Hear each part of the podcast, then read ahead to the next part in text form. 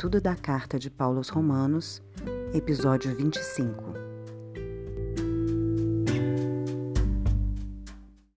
Jeremias, capítulo 17, nós vamos ler versículos de 5 a 10. O texto diz assim, Jeremias 17, versículo 5. Assim diz o Senhor, maldito aquele que confia no ser humano, ou em outras versões, aquele que confia no homem, que faz da carne mortal o seu braço e cujo coração se desvia do Senhor. Porque ele será como um arbusto, arbusto solitário no deserto e não verá quando vier o bem. Pelo contrário, morará nos lugares secos do deserto, na terra salgada e inabitável Bendito aquele que confia no Senhor e cuja esperança é o Senhor, porque ele é como a árvore plantada junto às águas que estende as suas raízes para o ribeiro e não receia quando vem o calor, porque as suas folhas permanecem verdes e no ano da seca não se perturba e nem deixa de dar fruto. Enganoso é o coração mais do que todas as coisas e desesperadamente corrupto. Quem poderá entendê-lo? Eu, o Senhor, sondo o coração. Eu provo os pensamentos para dar a cada um, segundo os seus caminhos, segundo o fruto das suas ações. Esse texto, normalmente, a gente conhece ouve falar. Quantas vezes a gente já ouviu esse texto de maldito, o homem que confia no homem? E aqui a gente tem um contexto que é importante. Por que, que esse texto ele ganha ainda mais destaque quando a gente entende o contexto? Esse, nesse contexto, o profeta Jeremias ele está falando é, do povo de Judá, que tinha a esperança e a expectativa de que o Egito viria socorrê-los com relação à invasão babilônica. E aí aqui Deus fala, é um pensamento de sabedoria revelado a Jeremias, que ele vai dizer, Deus dizendo, maldito é o homem que confia no homem, porque nesse momento da necessidade, no momento em que Judá estava é, sendo invadida e sendo dominada pelos babilônicos, ao invés deles confiarem no Deus que o tempo inteiro, durante a história, cuidou e acalentou e alimentou e os protegeu, eles estavam esperando o socorro humano. E a reflexão inicial do nosso culto de hoje, eu queria que ficasse no coração que maldito é o homem que confia no homem, não porque a gente não deve confiar nos homens, mas é porque naquilo que a gente deve confiar e esperar de Deus, a gente não deve terceirizar os homens. Aquilo que só a Deus cabe, a nossa esperança é colocada nele, a gente não pode entregar para homens. Porque aí o versículo 6, o 7, perdão, é porque bendito é aquele que confia no Senhor. Bendito é aquele que coloca a sua esperança em primeiro lugar no Senhor. E aí, essa deve ser a nossa postura, essa deve ser a nossa posição diante de todas as situações da nossa vida, em que, primeiramente e sempre, a gente confia inabalavelmente no Senhor porque aquele que confia no Senhor é como um arbusto plantado junto a ribeiros de água, porque na estação certa dá seu fruto e em todo o tempo vai ter água. Que a nossa vida seja assim. Amém? Vamos orar para a gente começar a nossa reunião nesse pleno entendimento de que dependemos, confiamos e de que a nossa vida está depositada nas mãos do nosso Pai. Pai querido, te dou graças pela semana pelo nosso momento de reunião, de comunhão, em que a tua palavra ela é aberta e o Senhor fala. Fala aos nossos corações, fala através da tua palavra, o Senhor fala através dos cânticos, o Senhor fala, o Senhor fala através da comunhão entre os irmãos, o Senhor fala através do teu espírito que testifica em nós a respeito do pecado, da justiça e do juízo. Que o Senhor continue falando nessa noite, que possamos estar com os nossos ouvidos atentos, escutando a tua voz, não apenas ouvindo fisicamente os cânticos e a tua palavra, mas que ela penetre e gere vida, e vida em abundância, e que a nossa esperança esteja plenamente depositada no Senhor, que possamos, na comunhão, nos fortalecer, ajudar uns aos outros a viver essa realidade. Obrigado pela vida de cada um, obrigado pela semana de trabalho, de estudo, pelos desafios, por aqueles que tiveram lutas durante a semana e a tua mão sustentou a cada um. Obrigado porque o Senhor é Deus presente, Deus que cuida de cada um de nós, é Deus que ouve as nossas orações, é Deus que conduz o nosso caminho e que na tua soberania governa sobre os príncipes da terra. Governo desse mundo está sobre os teus pés, Senhor. A tua soberania se impõe a todo e qualquer governo humano, e assim nós confiamos no Senhor. E assim depositamos no Senhor a nossa confiança. Obrigado.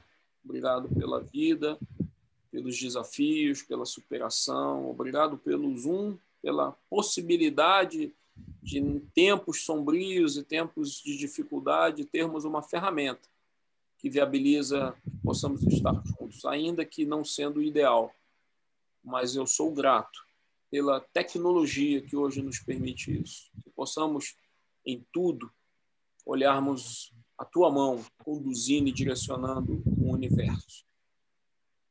Obrigado, porque o Senhor é Deus soberano. Obrigado pelo sacrifício do teu filho. E que seja assim, até que o Senhor venha para a honra e glória do teu nome. Assim te oramos. Amém. Então, Romanos 13, de 1 a 7. Toda alma esteja sujeita às autoridades superiores, porque não há autoridade que não venha de Deus, e as autoridades existentes foram ordenadas por Deus. Por isso, quem resiste, resiste à autoridade, resiste à ordenação de Deus. E os que resistem receberão sobre si mesmo a condenação porque os governantes não são terror para as boas obras, mas para as más. Tu, então, não queres temer a autoridade? Faz o que é bom e terás louvor dela, porque ela, ela é o ministro de Deus para o teu bem. Mas se tu fizeres o que é mal, teme, pois ela não traz a espada em vão, porque é ministro de Deus e vingador para executar a ira contra aquele que pratica o mal. Portanto, é necessário que estejais sujeitos não somente pela ira, mas também por causa da consciência. E também por esta razão pagais tributos, porque eles são ministros de Deus, atendendo continuamente sobre esta mesma coisa. Portanto, dai a cada um o que deveis. A quem deveis tributo, tributo. A quem imposto, imposto. A quem temor, temor. A quem honra, honra. Esse texto que o Hélio acabou de ler, ele é um texto um pouco difícil. É, vocês vão entender por que eu falei isso.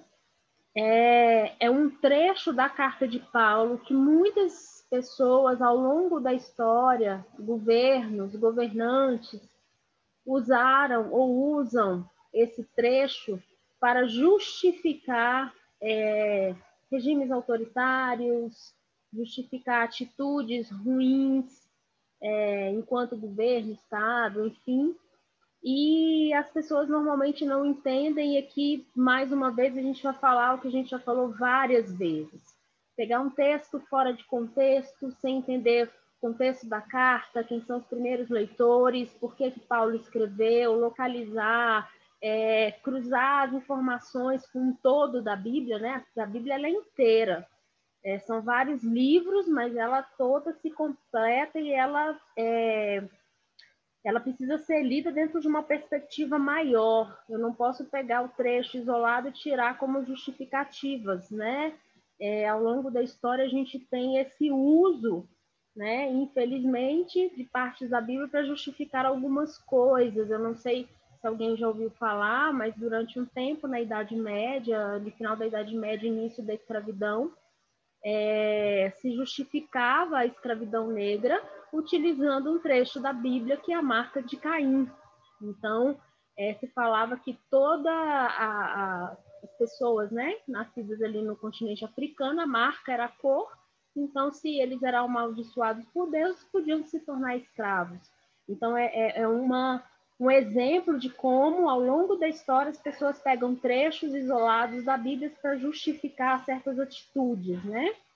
E hoje eu preparei para vocês é um estudo um pouco mais ampliado sobre essa questão. Então, assim, a gente viu que ao longo da nossa leitura de Romanos, e a gente falou isso aqui desde o início, que o objetivo da carta é, é falar da doutrina cristã, é falar da, da salvação, falar sobre graça, sobre o sacrifício de Jesus, a redenção. É, Paulo fala né, para os irmãos ali de Roma, então ele vem construindo uma argumentação sobre vida cristã, e aí, de repente, parece que tem um trecho que está deslocado do todo, mas vocês vão ver que não. E aí eu preparei para vocês aqui um preze, eu vou ter que mesclar o preze com a, a minha imagem, tá? Eu vou botar aqui rapidinho para vocês verem. Eu chamei o, a, a, o tema né, de hoje de autoridades e esferas de poder. Então, a gente vai fazer uma leitura um pouco mais demorada de alguns trechos da Bíblia que são necessários para a gente entender esse trecho de Romanos, tá? Opa! Contextualização, né? A pergunta é: por que que Paulo escreve sobre esse assunto no meio de uma carta doutrinária? Então, esse é o primeiro ponto é, que surge como pergunta, porque o texto ele é, ele é um pouco diferente do que ele vinha falando. Na última reunião, nós falamos sobre a importância de termos sacrifícios vivos, sobre dons espirituais, sobre a presença do Espírito Santo em nós, a gente amar ao próximo, e de repente ele vem com um texto que fala assim: olha, vocês têm que entender que toda né, autoridade é, superior foi dada por Deus, vocês não podem ser rebeldes, paguem tributos. Então, parece, numa primeira leitura, né, mais assim, superficial, que está assim, um pouquinho diferente o assunto. Então, a primeira pergunta seria essa. E as respostas estão aqui.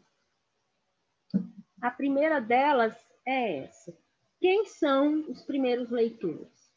Só para a gente relembrar, a igreja de Roma era composta por judeus e gentios, né? E vocês lembram que nós conversamos bastante no início, que os judeus e gentios eles tinham uma certa rixa ali na igreja. Os primeiros capítulos, Paulo vai é, colocar aquela questão: olha, todos são iguais perante Deus, todos pecaram, todos estavam destituídos da glória de Deus, e pela graça de Deus vocês foram salvos.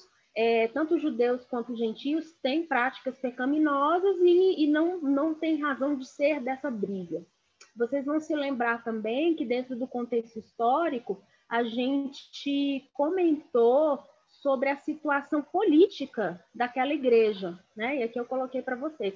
Era um contexto de perseguição e a igreja ela foi dispersa em determinado momento pelo próprio imperador, porque a confusão entre os judeus mesmos, né, da, da sinagoga, e a igreja que estava nascendo ali no meio, entraram em conflitos religiosos a tal ponto que causou tanto transtorno na cidade de Roma que o, o imperador Cláudio expulsou todo mundo.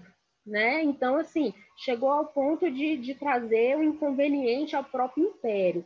E isso acirrou ainda mais a perseguição aos seguidores de Cristo. Né? Esse é um, é um segundo ponto importante. Então, a questão política, a postura da igreja diante da sociedade à época, era um problema a ser tratado também dentro do contexto da carta. E, por último, é, o assunto vai ser tratado por Paulo, não só aqui na carta aos Romanos, mas a gente vai perceber que ao longo de todas as cartas de Paulo e em vários trechos da Bíblia, existe sim indicações claras também de Jesus de que um discípulo, né? Esse assunto é um assunto para discípulos de Jesus. Eu coloquei isso para vocês, né? Para a gente começar a conversar. A minha postura diante do mundo é um assunto tratado pela Bíblia. Eu preciso enxergar a realidade aonde eu vivo, onde eu estou colocado, à luz das Escrituras. Então, o assunto que Paulo introduz do entendimento do que são os poderes, autoridades, a minha postura diante do Estado, dos poderes né, instituídos, eu preciso entender à luz da Bíblia, né? E é sobre isso que nós vamos conversar hoje, tá? É, bom, como eu falei para vocês, eu dei o tema né, de hoje, autoridades e esfera de poder. Então, o texto de Romanos, ele vai usar uma palavra que nós já estudamos quando a gente falou é, sobre principados e potestades lá em Efésios. E eu vou mostrar aqui para vocês rapidinho.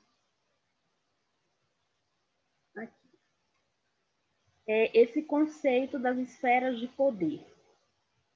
Que, que é a autoridade? Né? É, a palavra no grego é exousia, então, o primeiro ponto que eu queria chamar a atenção da, da igreja hoje é para a gente voltar à mente, e até quem quiser abrir, em Gênesis 3, a gente precisa voltar lá na criação para entender o que, que significa autoridades e o que, que significa essas esferas de poder.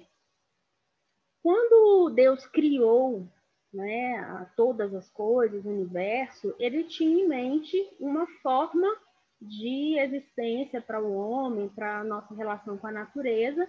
E lá na criação, quando ele fez essa criação, ele fez assim. Eu, eu tentei desenhar, né, para ficar o mais didático possível. Então, aqui no meio seria é, a relação homem e mulher, né? Quando Deus fala assim, não é bom que o homem esteja só. E aí vem a mulher como ajudadora idônea, que está num pé de igualdade com esse com esse homem. É, eles têm uma missão comum. Quem fez o curso aí de casados aprendeu e ouviu bastante a gente falar isso várias vezes. É, existe é, essa complementariedade entre homem e mulher. E essa relação era uma relação justa, amorosa, perfeita, harmoniosa no jardim. Outra dimensão de relacionamento criado no Éden estaria aqui nesse segundo balãozinho, né? Que eu coloquei o ser humano, e aqui homem e mulher como uma só carne, se relacionando com a criação. É, a criação, ela era cuidada por esse ser humano, colocado no jardim com essa finalidade, né? O cultivo, o cuidado do ser humano para com a criação. E a outra dimensão de relacionamento seria essa terceira esfera aqui, que é a maior que eu coloquei para vocês, que é a relação do ser humano com o próprio Deus, como é, a gente vê o relato de Gênesis, que Deus vinha na viração da tarde passear no jardim, tinha um relacionamento pessoal e contínuo com esse homem, né? Então aqui eu quis retratar para vocês três dimensões da nossa vivência, tá? Que foram criadas por Deus. Então, uma relação de igualdade entre dois seres iguais que se completam, macho e fêmea tornam um ser único, só existe o ser humano, que é nessa completude de macho e fêmea.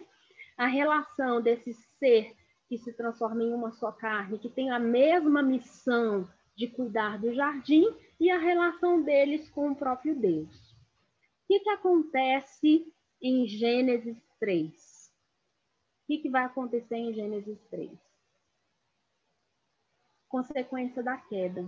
Essas três dimensões são diretamente afetadas. Então, a primeira é, coisa que a gente percebe assim que acontece o ato de desobediência do pecado, quando Deus vem ao jardim e chama o homem a primeira coisa do homem falar, né, que estava escondida e que estava com medo de Deus, ele fala, ó, oh, foi a mulher que o Senhor me deu. Então aqui já é o primeiro ponto, tá? Eu fiz o vaso quebrado aqui, porque, né, deu problema ali na casa. Primeira coisa foi a relação entre os dois foi quebrada. Então a primeira esfera de poder, que era harmoniosa, de um conjunto de macho e fêmea que um ajuda o outro a cumprir a missão, ele já foi rachado. A segunda dimensão, e o texto de Gênesis 3, eu queria convidá-los a ler com calma, porque Deus vai descrevendo a partir ali, né, da, da conversa com, com Adão e Eva, ele vai descrevendo as consequências é, imediatas após o ato da queda. E ele fala para a mulher, né, no versículo 16, que as dores se multiplicariam, e tem um trecho, que também é um trecho que às vezes é usado aí, né, é, de forma equivocada, que Deus fala assim para a mulher: Teu desejo será do teu marido e ele te dominará.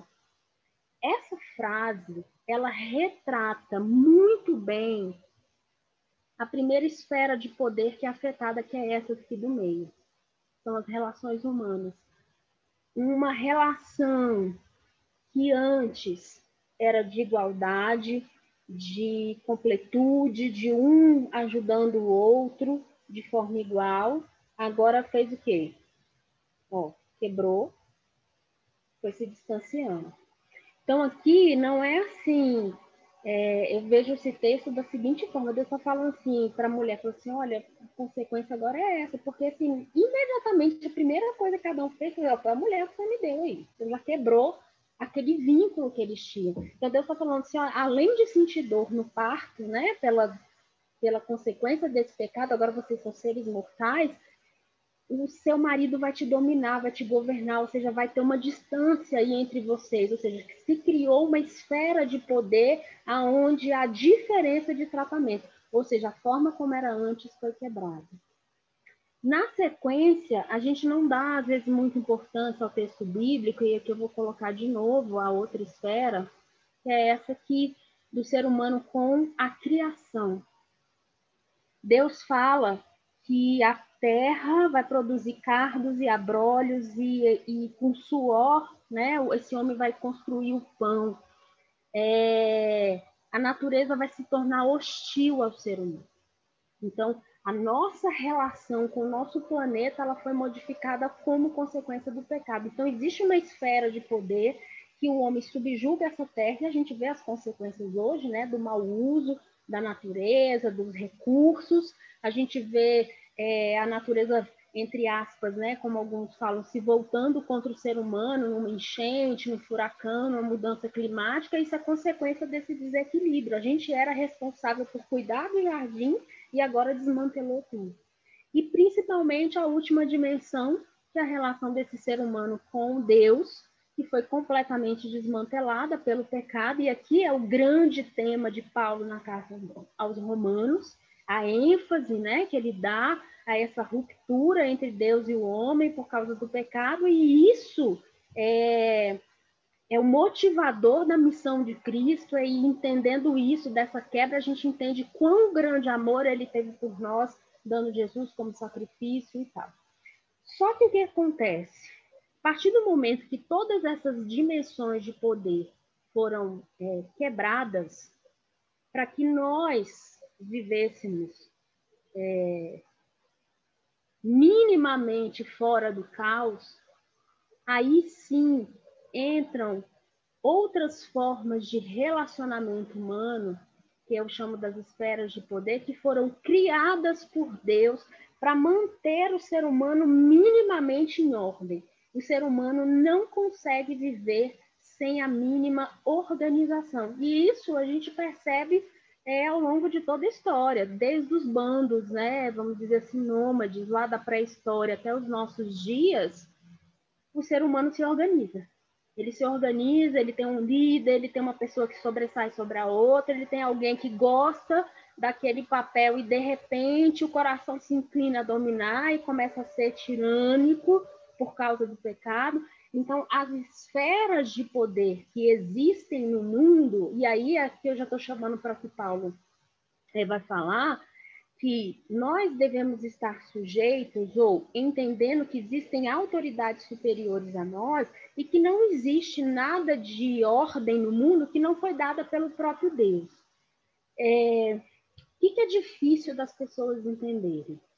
Seguinte, Vamos supor que o Hélio seja aqui o nosso líder da nossa comunidade a gente more em algum lugar que é só a gente, né? Só o Clema vivendo aí num lugar ermo. E aí o Hélio começa a gostar daquilo ali, que vai se tornando tirânico. Aí a gente vê, lê esse texto assim, não, mas Deus botou o Hélio ali, então a gente não pode fazer nada. E a gente está percebendo que as atitudes dele estão completamente fora, ele está ficando meio doido, assim, né? É, sendo tirânico, sendo malvado, e a gente fala assim, não, mas ele não está agindo de acordo com a palavra. Aí vem uma pessoa e fala assim, não, mas a Bíblia está dizendo que a gente não pode falar. Não é isso. Que o texto está falando é que as esferas de poder que existem no mundo, elas foram dadas por Deus e ela está num contexto de um mundo caído e de pecado. Agora, se a pessoa que está no lugar de autoridade, ela é, age fora daquilo que é princípio bíblico, de questões de equidade, de justiça, ela vai ser julgada pelo próprio Deus pelas atitudes ruins. Quando Paulo fala que nós temos que entender que Deus criou as autoridades, ele está chamando atenção para uma igreja. Vamos lembrar o contexto da igreja. Eles tinham criado uma quizumba na cidade, uma briga entre eles, que o próprio imperador falou assim: Eu não quero esse povo na cidade de Roma. Que exemplo eles estavam dando? Então, dentro desse contexto, eu preciso entender que Paulo está dando é, uma doutrina muito importante para os cristãos e que serve para nós hoje. E essa doutrina, ela é entendida a partir também das palavras do próprio Jesus. E também em outras cartas de Paulo. Eu queria botar aqui para vocês, rapidinho, esse ponto. Existe uma desarmonia no mundo a partir da queda. A desarmonia no mundo caído gera algumas coisas, né? Primeiro ponto, a presença e atuação de Satanás é, no planeta e nas pessoas, é óbvio, vai ser maior, porque a relação com Deus foi quebrada. A partir dessa influência,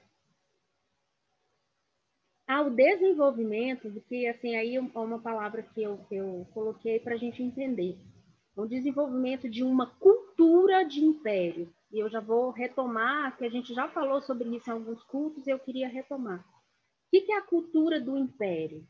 São homens caídos influenciados por Satanás. Eu vou fazer uma pausa aqui na, no slide.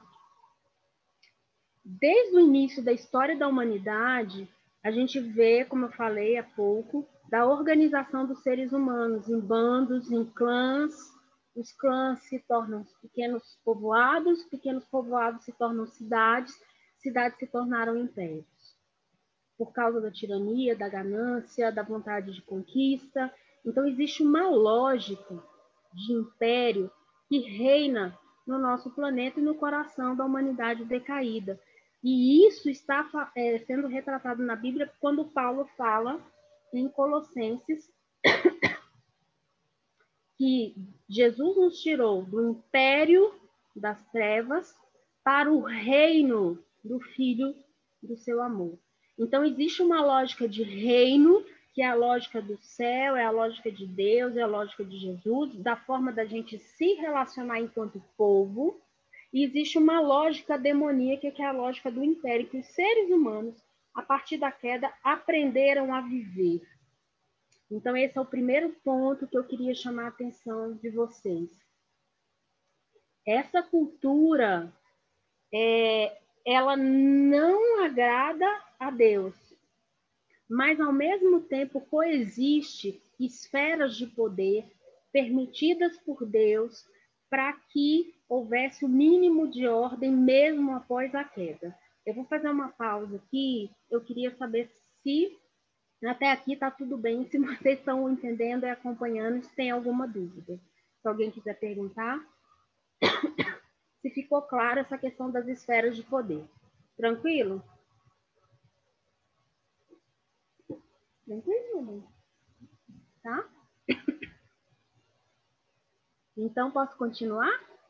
Quick, tudo bem aí? Dan, Ju, Marcão. Então, vamos seguir. A qualquer momento, se vocês quiserem parar, a gente pode parar, tá bom? Então, vamos dar sequência.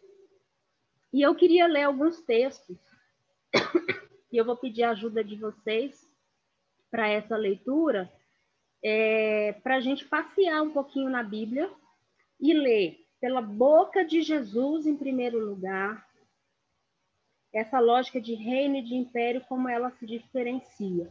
E depois alguns textos que Paulo fala em algumas outras cartas que não essa, para a gente fazer essa montagem desse, desse entendimento do significado dessas autoridades e poderes.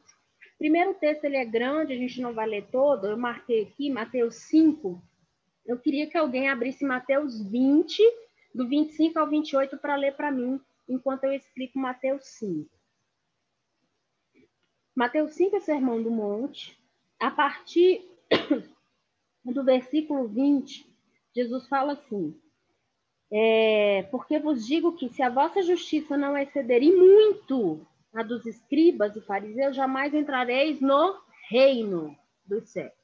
E aí ele começa a listar a partir do 21, e aí ele vai até o 48, ele vai falando de partes da lei que para os fariseus era assim, ponto de punição, de pegar no pé dos outros, ou seja, eram temas controversos, né? Ele vai falar sobre homicídio, e aí ele fala o seguinte: olha, se você acha que só matar que é, que é o ruim, se você odeia o seu irmão proferir alguma palavra de insulto no tribunal, você já está matando o seu irmão. Então Jesus começa a subir a barra, né? Como o Anderson gosta de falar, da nossa atitude em relação ao adultério. Ele fala assim, ó, é, a lei diz que se for pego em flagrante, está adulterando, mas eu falo para você, ó, se você olhar para a mulher com o olho torto e já tiver vontade, não precisa nem consumar, você já pecou. E assim ele vai falando sobre vários assuntos, até chegar no 43, que aí ele vai dar ênfase na questão do significado do amor ao próximo, que é uma parte que Paulo resgata nesse mesmo capítulo de Romanos 13, na sequência desse trecho, e ele termina esse pedaço falando a seguinte frase: Palavras do Mestre. Versículo 48. Portanto, sede vós perfeitos, isso é uma ordem, como perfeito é o vosso Pai Celeste. Então, Jesus está falando assim, ó, você quer ser do reino? A lógica é outra. E aqui eu vou listar no dia a dia, na sua prática, o que, que é ser do reino. E aí ele, ele conclui dizendo assim, ó, sejam perfeitos, como é perfeito o vosso Pai. Então, nosso padrão não é padrão de império. O nosso padrão é o padrão de sermos perfeitos como Deus é. E a perfeição de Deus, ela é demonstrada aos homens através do amor de Deus. E aí tem várias facetas. Esse amor, ele se apresenta como é, misericórdia, como justiça, ele se apresenta como ira, o castigo. Deus fala né, que ele corrige a quem ama. Então, as facetas do amor de Deus se manifestam de formas distintas. É, eu queria agora que alguém lesse para mim Mateus 20, de 25 a 28. Então Jesus, chamando-os, disse: Sabeis que os governadores dos povos os dominam e que os maiorais exercem autoridade sobre eles. Não é assim entre vós. Pelo contrário, quem quiser tornar-se grande entre vós, será esse o que vos sirva. E quem quiser ser o primeiro entre vós, será vosso servo. Tal como o filho do homem, que não veio para ser servido, mas para servir e dar sua vida em resgate por muitos. Isso. Excelente, Elcio. É, esse é um texto que vem fechando é, uma parábola e um, uma atitude dos discípulos que estavam pedindo para se assentar ao lado de Jesus na eternidade. Jesus fala assim: olha, mesmo que vocês estejam acostumados a essas esferas de poder e a essa hierarquia que é vertical, no reino de Deus não é assim. Não existe essa de um sentar acima do outro. Por quê? Com a queda, todos os seres humanos pensam na lógica do império. Todos nós pensamos na lógica do império porque nós nascemos nessa lógica. E Jesus vem nos ensinar a lógica do reino. E ele fala assim, ó, hierarquia aqui é o seguinte, você quer ser o maior? é por baixo que começa, no sentido de que você veio para servir assim como eu, que sou o próprio Deus, abri mão da minha glória para servir vocês. Então, o padrão do reino é outro. Isso não destrói as esferas de poder e a organização né, de autoridades, porque Jesus recebeu autoridade para exercer uma função, ministério, né? Mas a forma como ele se porta diante de uma autoridade recebida é diferente da lógica do império. É, próximo texto. João 18, 36. Se alguém abrir aí, pode ler para mim. Outra pessoa acha João 19, 11. João 18, 36 e outra pessoa 19, 11. O meu reino não é deste mundo. Se o meu reino fosse deste mundo, então os meus servos lutariam para que eu não fosse entregue aos judeus. Mas agora o meu reino não é daqui. Esse é um trecho do diálogo de Jesus com Pilatos quando ele foi, foi preso para ser crucificado. Então ele deixa claro, quando ele fala meu reino não é deste mundo, ele está falando o seguinte: é, o reino de Deus não faz parte da lógica de império que se estabeleceu com sistemas de governos a partir da influência do mal e do pecado nos seres humanos. O meu reino é de outro mundo, o meu reino é da eternidade, é de outro padrão. É, quem achou João 19 pode ler, por favor. 19, 11? Isso. Respondeu Jesus: Nenhuma autoridade teria sobre mim se de cima não te fosse dada. Por isso, quem me entregou a ti, maior pecado tem. Ele estava se referindo aos fariseus que entregaram ele a, a Pilatos. É, só a primeira parte do versículo, Dan, lê para a gente de novo, por favor. Respondeu Jesus: Nenhuma autoridade teria sobre mim se de cima não te fosse dada. Isso. Jesus está explicitando para Pilatos, né, que era ali naquele contexto a maior autoridade, falando assim: olha, você acha que você tem algum poder? Esse poder que você tem não foi você que conquistou, ou porque você né, é bonzinho, melhor do que os outros. Você só tem porque alguém lá em cima é, lhe concedeu essa autoridade. É, existe um texto em Lucas 4, que é a descrição da tentação de Jesus, e no diálogo, isso aparece em Lucas especificamente, eu não listei aí como referência, mas é, eu acho importante. No diálogo de Jesus com Satanás, quando o diabo chama Jesus para lhe entregar os reinos do mundo, ou seja, está entregando as autoridades estabelecidas, né, aqui na Terra pelos seres humanos, fala assim: ó, você se prostra, me adora, que eu te dou todos os reinos do mundo. Olha o que Satanás fala para Jesus: dar-te-ei toda essa autoridade e a glória dos reinos, porque ela me foi entregue e eu dou a quem eu quiser. Esse texto, queridos, é um texto muito esclarecedor. E aí eu vou voltar lá nas dimensões de Gênesis 3.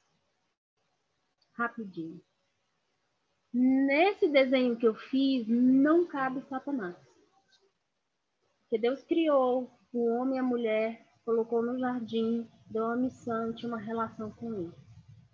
Quando isso foi quebrado, é, é o momento em que Satanás recebe essa autoridade sobre as relações humanas, sobre a natureza, sobre as relações né, dos seres humanos, e aí ele ganha, entre aspas, né, ele ganha provisoriamente essa autoridade, que é o que ele fala aqui para Jesus: olha, lá não é nem abrir mão aí do, do poder deles, e agora é eu que estou mandando. Então, assim, se você quiser mandar em alguma coisa aqui, só se prostrar e me adorar que eu te dou. É, isso aqui é uma revelação e a gente precisa ter um entendimento que todas as coisas, e aí a gente vai para Colossenses para fazer a leitura e Efésios, todas as coisas que existem, boas e más, diabo, anjo, nós, a natureza foram criadas por Deus. As coisas se desmantelaram pelo pecado. Fala, meu Deus. É, só para destacar a fala, o diálogo de Jesus com Satanás na tentação, é que Jesus, em momento nenhum, diz para Satanás assim: você está mentindo, você é um mentiroso. Quando ele diz que toda to, que, a, que foi dado a ele, né, que ele recebeu a autoridade, que ele tem o domínio, né, sobre Jesus não questionou isso. O que Jesus é, devolveu para ele é assim, ó, beleza, rapaz, você está me oferecendo um negócio aí, mas deixa eu te falar o seguinte, eu só devo adoração a uma pessoa, ou a um ser. Eu só devo adoração a Deus, eu não devo adoração a mais ninguém. Somente a Ele adorarás, só a Ele é, prestarás culto. Então, eu só vou adorar o meu Deus, o meu Pai. Eu não vou adorar outro ser que, que, que não seja Ele. Mas Jesus não questiona a fala de Satanás, porque Jesus está consciente de que realmente o mundo havia sido entregue, né? Rei, os reinos foram entregues a ele, o domínio sobre a, as coisas foram entregues a ele pelo homem, quando pecou, né? quando negociou isso lá no, no, no é. jardim. E aí Deus fala o que realmente é o verdadeiro, né? Porque o dono de todas as coisas, no fundo, no fundo, é o Senhor, é o Pai dele. Então, e o nosso Pai então, é, é, essa adoração se deve a ele. É, às vezes é difícil, né, a gente compreender isso na, na, sua totalidade. Eu queria ler agora com vocês esses trechos aqui de Paulo, né? São palavras de Paulo em outras cartas que eu acho importante. É, eu queria que alguém abrisse em Efésios 6, 2, 12 e outra pessoa deixasse aberto em Efésios 1. E eu vou pedir para o Hélio ler aqui Efésios 2 é, lembrando, complementando, tá, gente? Que lá na frente, quando Jesus vence a morte, vence o pecado e vence todas as coisas, tudo isso que Satanás disse que era dele, ele pega de volta, né? E bota, coloca de novo, né? Como ele mesmo diz lá em Efésios, diante da igreja, que é o texto que a Fábio vai ler. Efésios 2, de 2 a 3, aí eu queria que alguém é, lesse Efésios 6 e outra pessoa já deixasse aberto em Efésios 1. Efésios 2, 2 e 3, né? Paulo aqui falando que Jesus nos deu vida em, na nossa condição anterior de estarmos mortos nos nossos delitos e pecados, porque andávamos outrora segundo o curso deste mundo, ou seja, desse sistema de império, segundo o príncipe da potestade do ar, espírito que agora atua nos filhos da desobediência entre os quais também todos nós andávamos outrora, segundo as inclinações da nossa carne, fazendo a vontade da carne e dos pensamentos, e éramos, por natureza, filhos da ira, como também os demais. Então, Paulo está chamando aqui a atenção para essa dimensão. Existe uma influência maligna né, nessa humanidade caída que fazia com que a gente andasse com inclinações da carne, com pensamento embotado. Quem achou Efésios 6, 12, pode ler, por favor?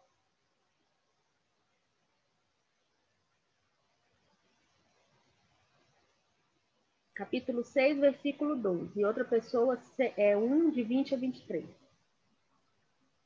Porque a nossa luta não é contra o sangue e a carne, e sim contra os principados e potestades, contra os dominadores deste mundo tenebroso, contra as forças espirituais do mal nas regiões celestes. Isso. Agora vem um elemento que a gente não pode esquecer, que eu vou resgatar daqui a pouco.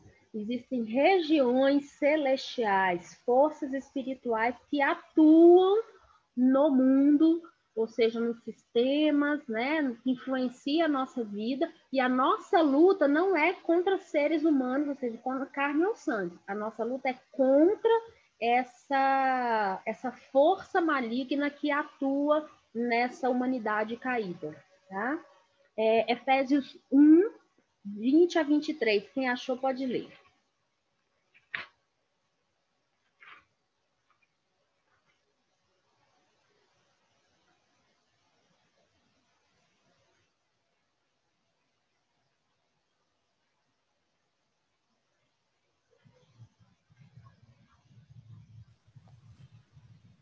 o qual exerceu ele em Cristo, ressuscitando-o dentre os mortos e fazendo-o assentar à sua direita nos lugares celestiais, acima de todo principado e potestade e poder e domínio e de todo o nome que se possa referir, não só no presente século, mas também no vindouro.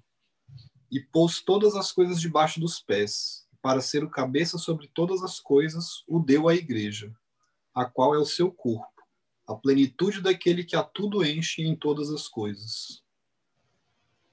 É, esse texto é um texto muito forte e que na nossa caminhada diária a gente se esquece dele.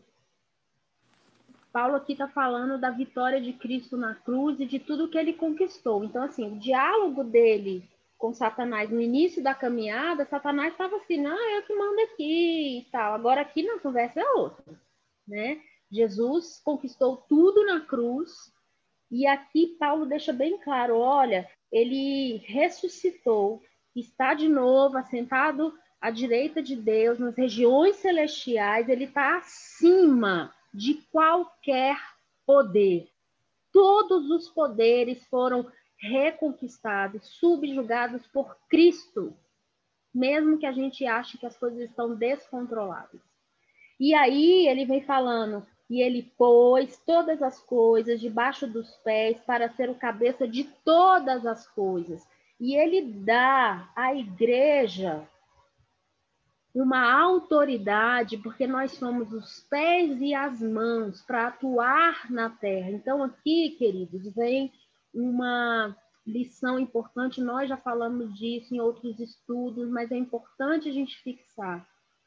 A nossa postura diante de poderes temporários, de Estado, de governos, de ideologias políticas, tem que ser diferente das pessoas do mundo, porque todos os poderes, principados, todas as, as autoridades, elas estão abaixo de Cristo que está sentado nas regiões celestiais. E Cristo nos deu uma autoridade com um propósito que é ser testemunha do reino aqui na terra. Então, a minha atitude não pode ser a mesma das pessoas que vivem na lógica de império. Os outros textos né, que eu queria ler rapidinho com vocês, é 2 Coríntios 10, de 4 a 5. Eu queria que alguém abrisse em Colossenses 1, de 13 a 20, e eu vou ler de 1, 3 e 10. 2 Coríntios 10, 4 e 5 é, fala o seguinte.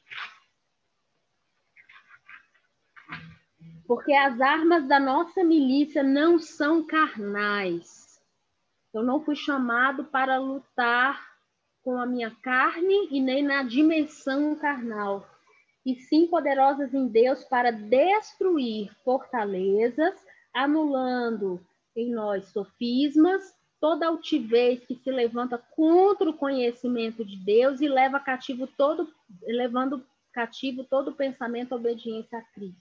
A nossa luta, ela tem que ser para haver uma mudança de entendimento na minha mente, de eu entender que hoje nós estamos em outra dimensão, e estando em outra dimensão, eu preciso enxergar a minha realidade com outros olhos, e que o meu papel é levar libertação para as pessoas que estão cativas na alma, na consciência, no espírito.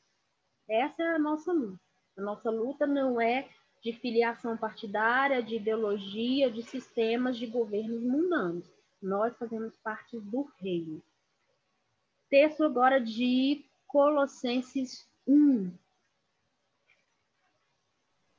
versículo 13 a 20. É um texto um pouquinho longo, mas eu acho importante a gente ler para fixar bem isso que a gente está falando hoje. Quem achou, pode ler para mim, por favor. Ele nos resgatou do domínio das trevas e nos transportou para o reino do seu Filho amado, em quem temos a plena redenção por meio do seu sangue, isto é, o perdão de todos os pecados.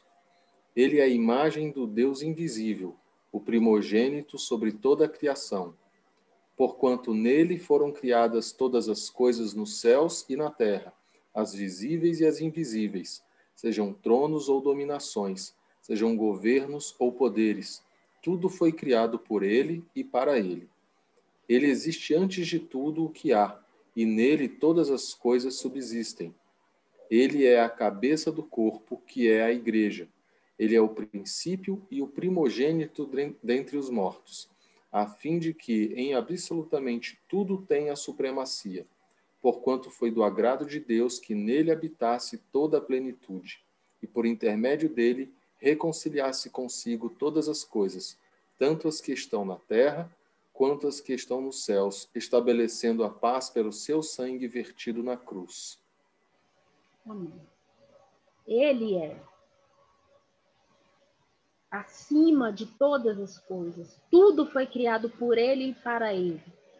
É, queridos, tenta imaginar essas palavras para aqueles irmãos em Roma, na igreja de Éfeso, que estavam vivendo uma perseguição, que viam um irmão, um tio, um pai se jogado numa arena de leão, comido vivo, e Paulo falando assim, irmãos, tá vendo esse poder aí que tá matando a sua família? Deus que criou. Você tem que estar sujeito a ele, não se rebele, mantenha postura, continue pagando seus impostos, não vai criar problemas é, de cidadania à toa, sem motivo. Mantenha a sua postura, você agora faz parte do reino, você não vive mais como império. Isso é muito difícil, não é simples da gente absorver, mas é isso mesmo que é o princípio bíblico, é eu ter esse entendimento que todo poder e toda autoridade, aqui eu estou falando de uma esfera de poder, eu não estou falando de uma pessoa. A, a, a palavra está se referindo a um contexto, não está dando é, legitimidade para um ser humano, enquanto indivíduo, assumir poderes e se tornar tirânico e usar a Bíblia como desculpa para não, foi Deus que me botou aqui, então eu posso fazer o que eu quiser. Não é isso que a palavra está falando. E muitos governantes, ao longo da história, usaram o texto de Romanos 13 para justificar a, as suas posturas governamentais. É significa que a gente tem que concordar e ficar calado. Sim, foi o exemplo que eu dei. Se eu vejo na minha esfera, se eu tenho acesso e eu estou vendo que existe um governo que está sendo injusto e tendo atitudes ruins, não é que eu vou ficar calado e não vou fazer nada. Eu também tenho que ter sabedoria para é, denunciar esses pecados institucionais. Se a gente olhar para é, toda a sequência né, dos profetas, a gente vai ver que os profetas denunciavam dos reis de Israel todas as atitudes ruins. Então, ser sal, ser luz, não é ser conivente ou ficar calado diante das injustiças do mundo, é, mas é a questão da postura e do entendimento do todo. Tá? O texto de Colossenses 3 que eu coloquei, eu vou ler daqui a pouco com vocês, porque eu queria chamar a atenção para uma outra parte. Deixa eu ver se eu acho. Deixa eu passar aqui para frente rapidinho e a gente volta nele. Que são as é, essa pergunta, né? Qual a minha posição enquanto discípulo de, diante de, dessas verdades bíblicas? Eu entendi que todo poder foi criado por Deus. Paulo está falando que eu preciso pagar impostos, que eu preciso ter uma postura, é, que eu preciso entender que muitas vezes esses poderes são a mão de Deus, né, para punir aquelas pessoas que são más na sociedade. Ele usa a figura do magistrado, ele usa a espada aqui no texto. E aí eu queria chamar atenção para isso aqui. Quais são as verdades bíblicas? Nós somos de uma dimensão do sagrado, mas ao mesmo tempo a gente ainda vive no mundo que é profano. Então, eu vivo hoje em duas dimensões, sagrado e o profano. Eu tenho em mim ainda impulsos desse profano, que é a minha carne, que foi acostumada a viver na lógica de império e do pecado, mas eu preciso entender, como Jesus falou, sejam perfeitos como é perfeito o vosso Pai. Então tem uma dimensão do sagrado em mim. Então essa é uma primeira luta e um primeiro entendimento. O outro ponto é o seguinte: nós já estamos assentados nas regiões celestiais com Cristo Jesus. Então, ao mesmo tempo que eu estou presa à temporalidade, que eu sei que meu corpo mortal vai morrer, nós estamos envelhecendo, nós enxergamos a vida com presente, passado e futuro, eu vivo numa dimensão de eternidade ao mesmo tempo. E isso é muito difícil para nós, porque às vezes a temporalidade ela se sobrepõe tanto no nosso dia a dia que a gente esquece que nós já somos eternos. Outro ponto, reino e peregrinos. Nós temos o exemplo de Abraão, que saiu né, do império que ele vivia. Ur dos Caldeus era uma cidade né, bem é, grande na época dele, era o lugar né, da feitiçaria, da produção, vamos dizer assim, a, a, astrológica, era um reino, um império à época, né? E ele sai obedecendo a Deus.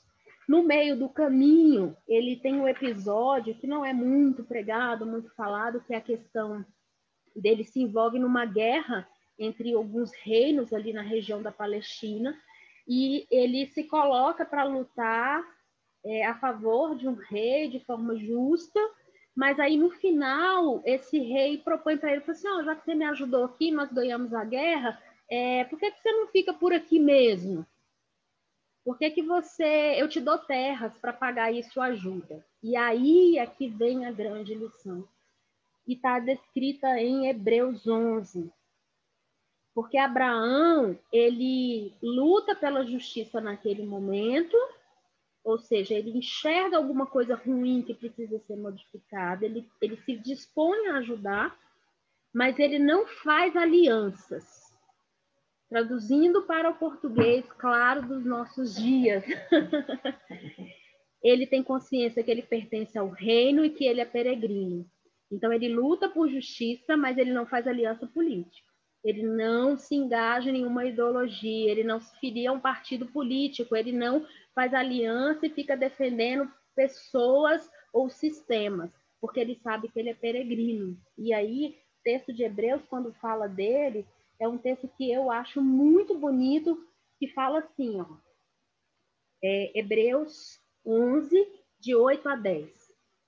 Pela fé, Abraão, quando chamado, obedeceu a fim de ir para um lugar que devia receber por herança e partiu sem saber para onde ia. Pela fé, peregrinou na terra da promessa, é, como em terra alheia, habitando em tendas com Isaac e Jacó, herdeiros da promessa, porque aguardava a cidade que tem fundamentos, da qual Deus é o arquiteto e edificador. Versículo 10 nos remete a Apocalipse 21, que vai falar da cidade eterna. Então, ele tinha essa consciência de que ele não faria alianças com sistemas daqui, ele era peregrino. E outra dimensão é a gente saber do já e ainda não. Tudo está consumado. Todos os poderes estão sujeitos a Cristo. Mas a gente vive ainda não, porque a gente está preso na nossa temporalidade. E talvez esses sejam os pontos mais difíceis para a gente viver essa pergunta. Qual é a minha posição enquanto discípulo diante dessas verdades bíblicas? Como eu vou me portar publicamente? O que, que eu devo fazer né, é, na minha vida cotidiana, em frente a situações que o nosso país vive hoje? Eu vou falar contra, a favor de governo, eu vou me filiar, eu vou, eu vou pegar armas e sair na rua. É, queridos, são, são perguntas legítimas. E o texto de Romanos 13, ele tem que ser um texto que remeta ao que o Anderson leu no começo, Jeremias. A nossa confiança não é em homens, a nossa confiança é em Deus, porque a gente sabe que todas as coisas foram criadas por Ele, por meio dele, para Ele. Todo é, principado, toda potestade, tudo está sob o domínio e a soberania do nosso Deus, mesmo que aparentemente a gente olha as circunstâncias e fala assim, meu Deus, o mundo está um caos, as coisas estão desgringolando, está tudo indo, né, assim, de mal a pior, parece que Deus não está presente, não, Ele está em mim e em você. E Paulo vai concluir esse trecho com o versículo 8, e eu queria que todos abrissem a Bíblia em Romanos 13 de novo.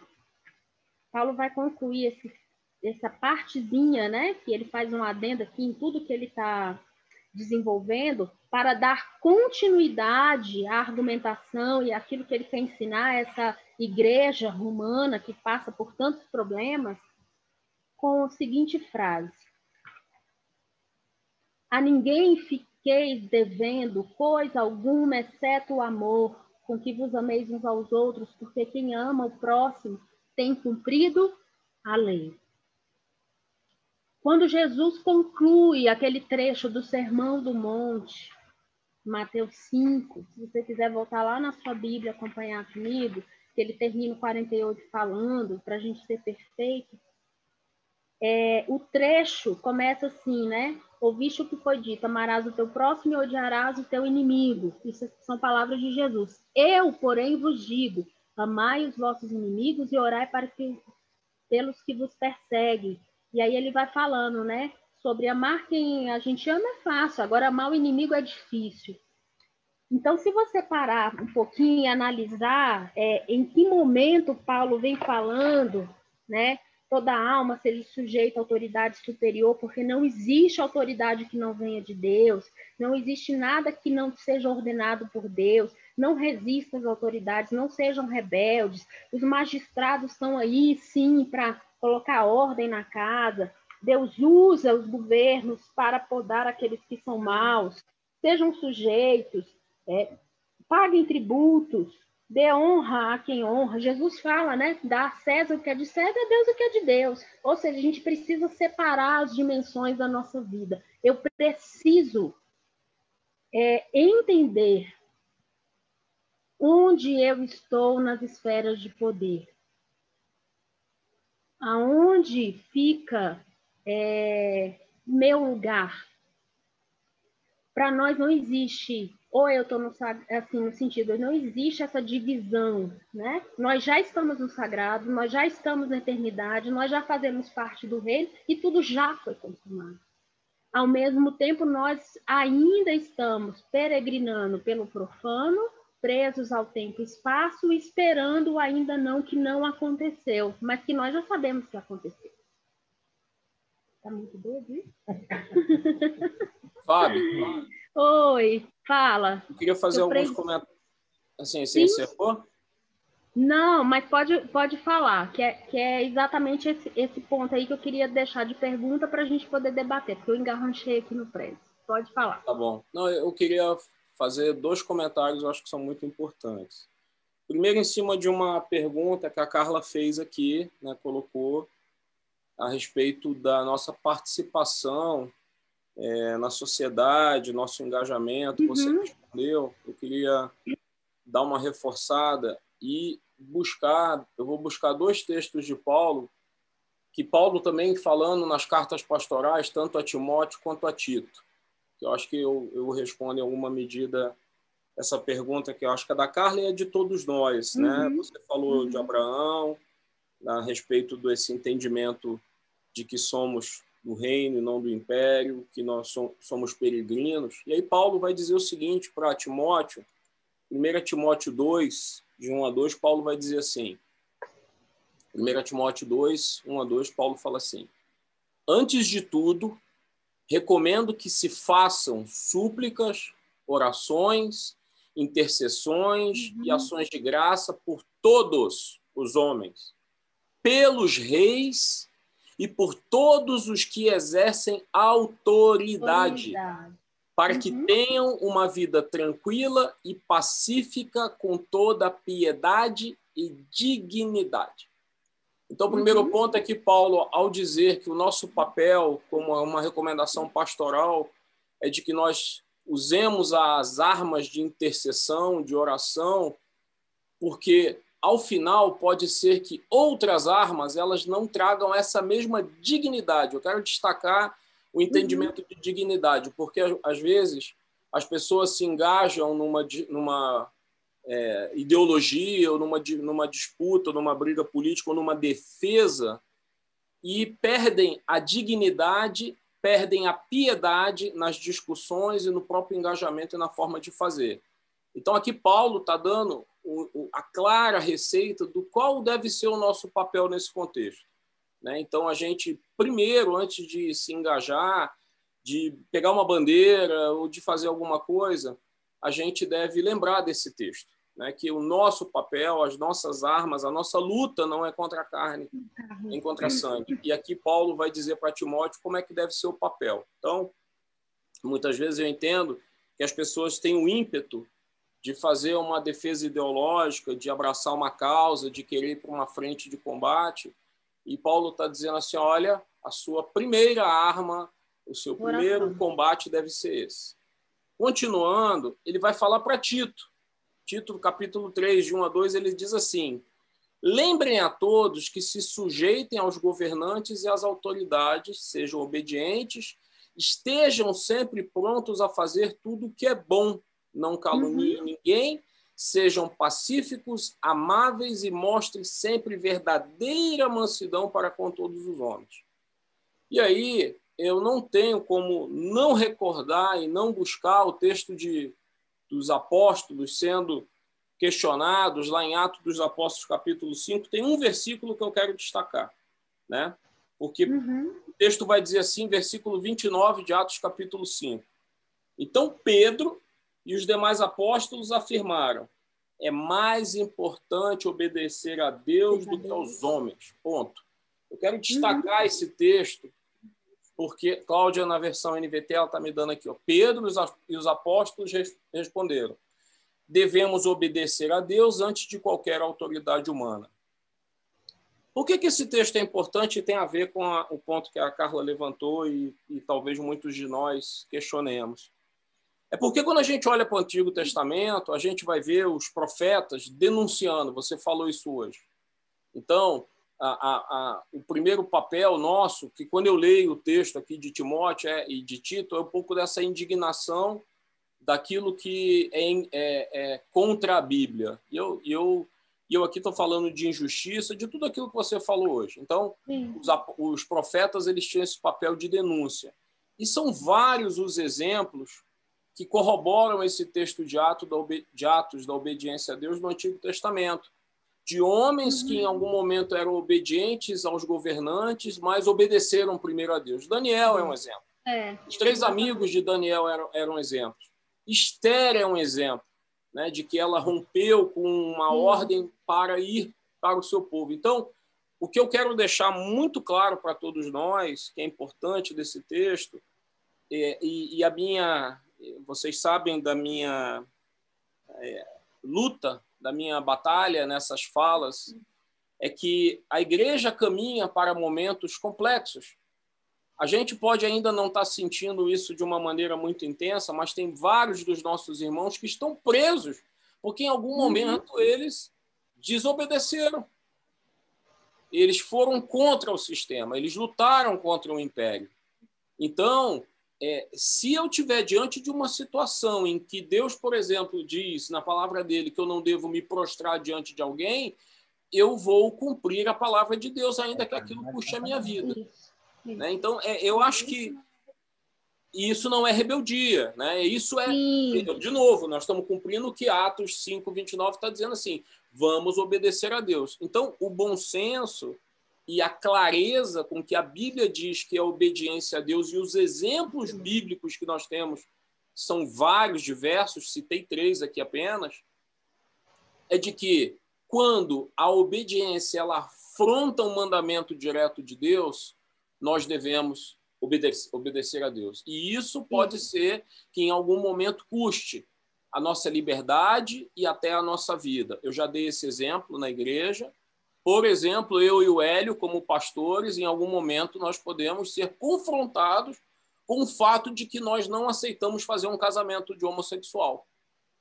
E a gente uhum. tem que estar consciente disso. E eu tenho que estar consciente que, em algum momento, se isso for uma crise, eu vou ter que me, me entregar, porque eu não vou negociar aquilo que é bíblico, porque a Bíblia me mostra que não existe casamento entre uhum. duas pessoas de mesmo sexo. Então, a gente precisa ter consciência, porque às vezes esse texto ele passa um pouco num, numa lógica de. É, é, é não, de, de é, é, etéreo demais, às vezes é só muito bonito, é muito teórico, mas a gente está vivendo situações em que a gente vai lidar com essa dificuldade. E aí a gente precisa lembrar desse dizer assim: é importante obedecer primeiro a Deus. Para isso, a gente tem que conhecer a palavra, tem que conhecer o contexto e seguir essas duas orientações, além de todos os textos que você leu, essas uhum. duas orientações de Paulo a Timóteo e a Tito. Era isso Sim. que eu queria deixar. Excelente. É... Aí voltando na questão das dimensões, né? A dimensão maior é da, da autoridade de Deus sobre nós, né? Então, assim, é, o exemplo de Abraão, de Daniel, eles obedeceram a Deus em primeiro lugar, né? Os próprios, os próprios discípulos, né, sofreram. Paulo estava preso, né, quando escreveu a carta, né, de Efésios, por exemplo. É, um exemplo que eu acabei não colocando também é de Filemão, né? Ele recebe a carta de Paulo, ou seja, Paulo não vai lutar diretamente contra a escravidão, falando, né, com todas as letras que ele é contra a escravidão, mas ele fala assim, ó, recebe Onésimo como irmão, ou seja, na relação, então aqui voltando, né, aos textos que o próprio Jesus fala, o padrão do reino é outro, é você se colocar como servo do seu irmão. Então, a partir do momento que você, mesmo estando numa esfera de poder que ainda está deturpada pelo pecado, a sua ação de obediência à palavra vai contra essa lógica de império e você não precisa pegar em armas, bandeiras, mas você vai meio que quebrando o sistema por dentro. Né? Então, imagina no sistema escravagista, em que todos os escravos e os servos, ou boa parte deles, vão se tornando cristãos e as relações deixam de ser de, de como fala? de escravidão mesmo, né? E as pessoas começam a se tratar de outra forma, acabou a escravidão na, nas relações, né? Seria um dos exemplos. E aí a pergunta, né, que, que eu coloquei aqui no final, que eu queria deixar para vocês, é exatamente essa. O Anderson respondeu bem. Se eu tenho, ele lembrou, né? Se eu tenho consciência dessas dimensões e que eu já estou assentado com Cristo nas regiões celestiais, como nós lemos em Efésios, a oração, nós, assim, em muitos momentos a gente não leva a sério a oração. A nossa oração faz efeito sim. Às vezes a gente acha que não, mas faz.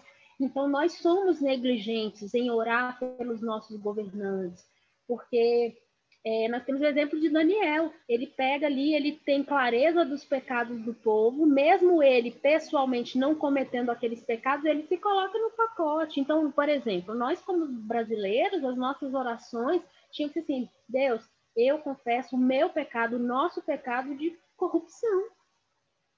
Nós somos corruptos enquanto brasileiros, é um pecado. E aí a nossa igreja está se corrompendo, as relações né, de alguns pastores, líderes religiosos é de corrupção ligados aos poderes deste mundo e assim por diante. Eu acho que a oração é o primeiro, como o Anderson ressaltou, é o primeiro ponto aqui da nossa postura.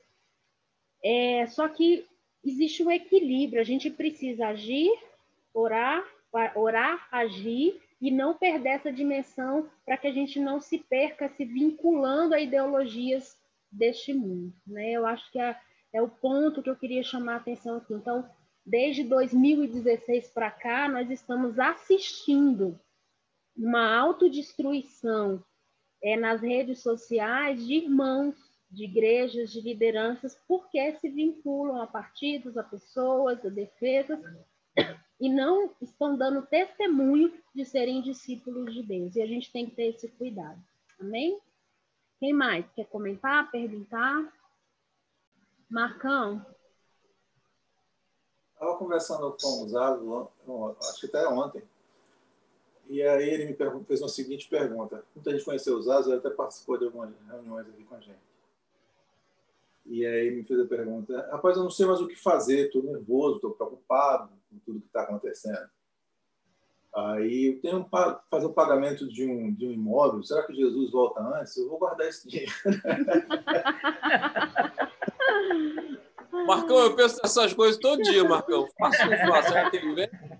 Antes Mas do boleto é, é interessante, a, a, gente, a gente consegue separar as realidades em que a gente está vivendo, porque, na verdade, o, o que a, a, a Fabrícia fez foi nos, nos ajudar a juntar mas no dia a dia, juntar no sentido de perceber as dinâmicas de cada uma das esferas de poder. Mas no dia a dia, será que a gente consegue separar esse tipo de coisa?